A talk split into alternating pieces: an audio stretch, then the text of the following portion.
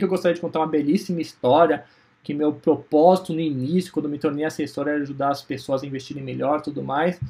mas sendo bastante sincero, acho, não sei se é até um pensamento egoísta, mas era me ajudar nos investimentos de pessoas próximas, como da família tudo mais. Uh, eu, digamos assim,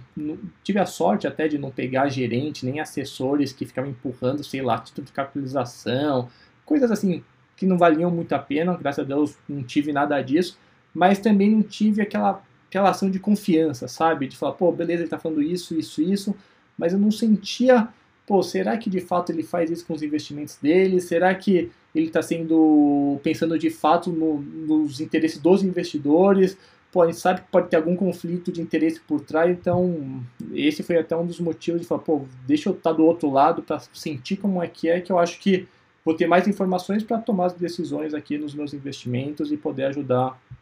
a, a, os investimentos da família e tudo mais. Então foi mais isso. Daí eu comecei fazendo, né, tipo a minha, nunca tive a pretensão de logo no início já pegar de amigos, de prospectar, nada disso. Só que conforme o tempo foi passando, foi rolando as indicações, vi que estava dando certo, era uma coisa que eu gostava e acabou, eu acabei virando a chave e dedicando 100% nisso. Tá? E aí a assessoria que eu presto é tipo uma assessoria que eu gostaria que eu tivesse quando eu não era assessor, quando eu era apenas o cliente na outra ponta, de ser o mais transparente possível, de mostrar os custos envolvidos, né, o quanto que eu recebo em cada produto, aonde que eu invisto, ou seja, tudo que eu gostaria que o gerente o assessor é, eu gostaria que eles fizessem quando eu estava na outra ponta, eu meio que procuro fazer com, com os meus clientes, né? Então essa é uma, uma, uma premissa que eu utilizo bastante de,